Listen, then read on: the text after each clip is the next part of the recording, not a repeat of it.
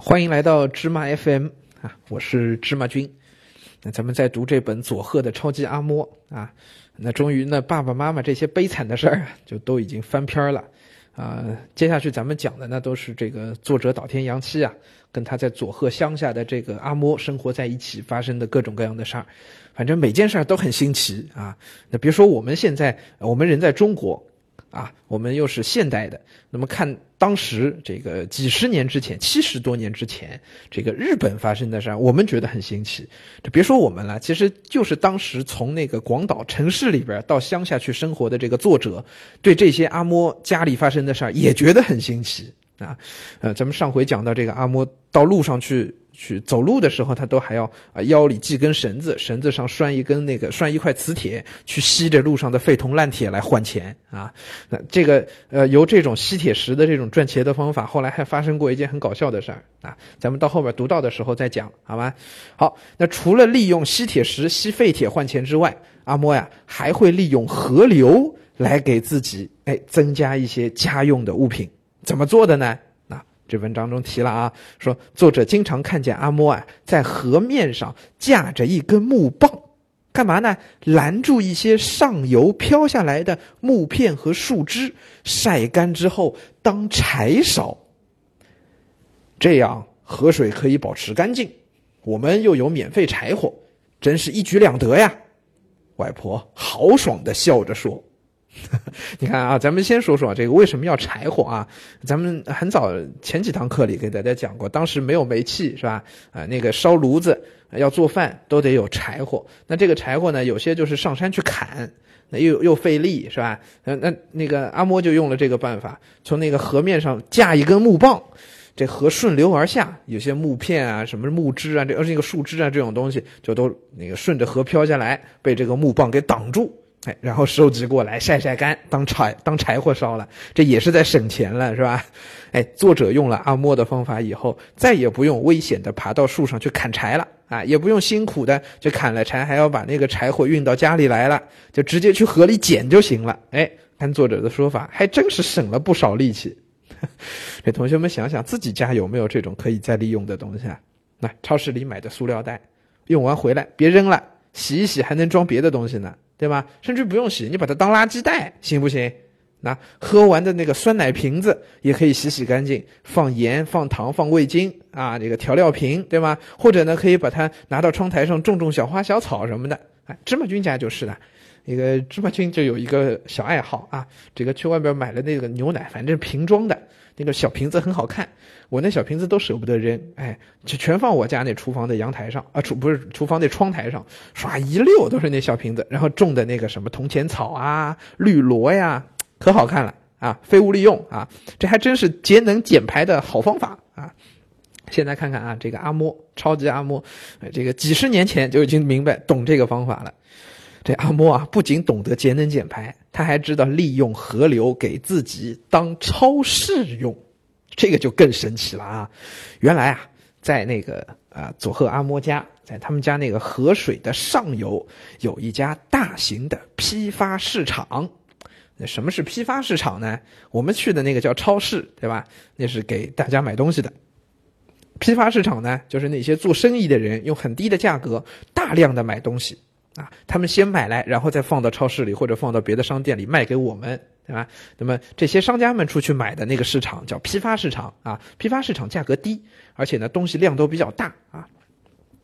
经常有一些商贩啊，把那个什么尾部开叉的萝卜呀、畸形的小黄瓜呀等等这种卖不出去的蔬菜啊，就丢进河里，就不要了嘛，对吧？就把河当个垃圾桶，哎，什么不要的、长得难看的、卖不出去的东西，啪啪啪就丢进去了啊。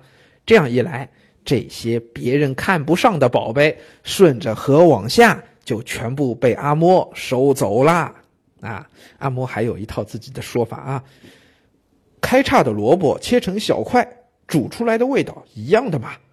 弯曲的小黄瓜切成丝，用盐腌一腌，味道也很好。外婆看着奇形怪状的蔬菜说：“还有一些果皮受损的水果。”也因为卖相不好而被丢弃，但是对外婆来说，那些只是外表差一点而已，切开来吃味道都一样。你你说这话说的没错呀，是不是？确实是这道理啊。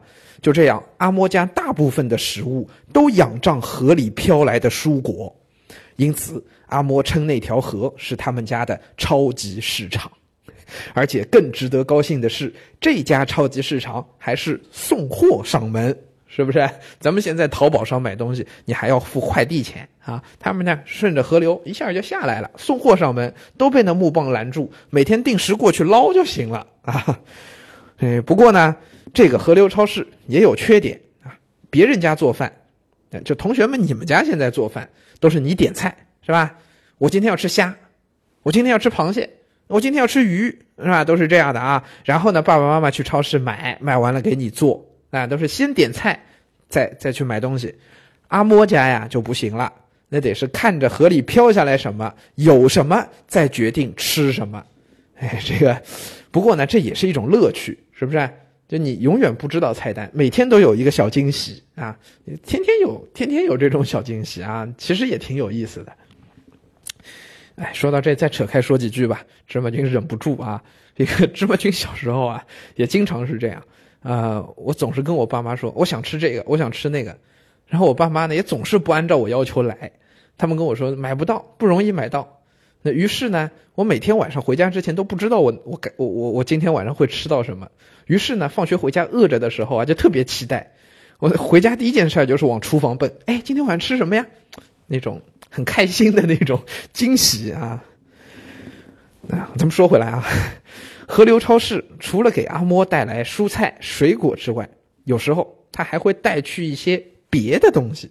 哎，这文章里也提到了，咱们顺着书往下看啊，就在这一章里就有，比如有一次飘来一只很新的木屐啊，就木屐啊，就是日本人穿的那种木拖鞋啊。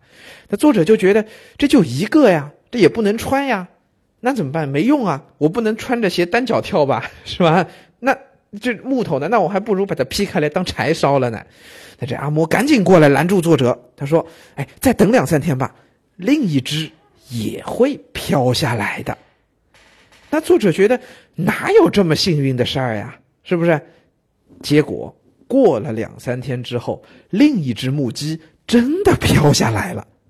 阿嬷啊，很得意的分析道理给作者听。那个人掉了一只木屐在河里之后，一时还舍不得，但是过了两三天，他就会死心，把另一只也扔了，这样就刚好凑成一双啦。